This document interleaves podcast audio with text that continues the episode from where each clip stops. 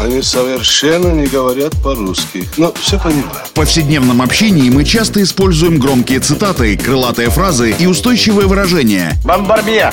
Киргуду! И даже не задумываемся об их истинном смысле и тайном происхождении. Что он сказал? Игра в слова. Настало время узнать тонкости известных метафор и речевых оборотов. Пуль железо, не отходя от кассы. Игра в слова. Александр Барский доступно и легко расскажет обо всем, что может придать новый смысл привычным фразам. Видишь суслика? Нет. И я не вижу, а он есть. Игра в слова. Фразеологизм «тихой сапой» известен всем. Но вот не все понимают его значение, а уж тем более историю его происхождения. Смысл прилагательного «тихо» понятен всем, а вот что означает какая-то сапа, я сейчас расскажу. Игра в слова.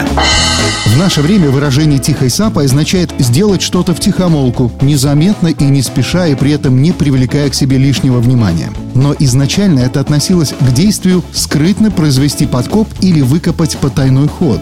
В 17 веке этим термином обозначали способ рытья траншеи или тоннеля для приближения к вражеским укреплениям. Сам подкоп велся с помощью лопат или мотык, и этот процесс подкопа называли сапа. Зачастую целью рытья таких траншей было заложить взрывчатку под укрепление. Но стоит ли говорить, что копать старались в строжайшей тайне?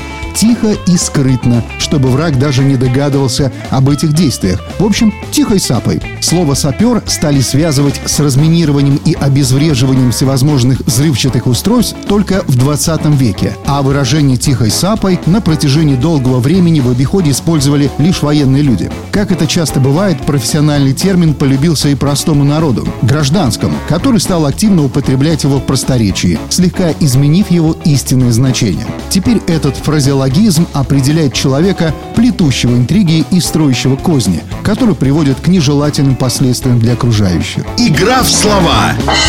Вот теперь вы знаете историю появления выражения «тихой сапой» и можете смело, а главное к месту, употреблять эту фразу. Игра в слова! Александр Барский доступно и легко расскажет обо всем, что может придать новый смысл привычным фразам. Рыцапа — это то, без чего пепелац может только так летать. Игра в слова.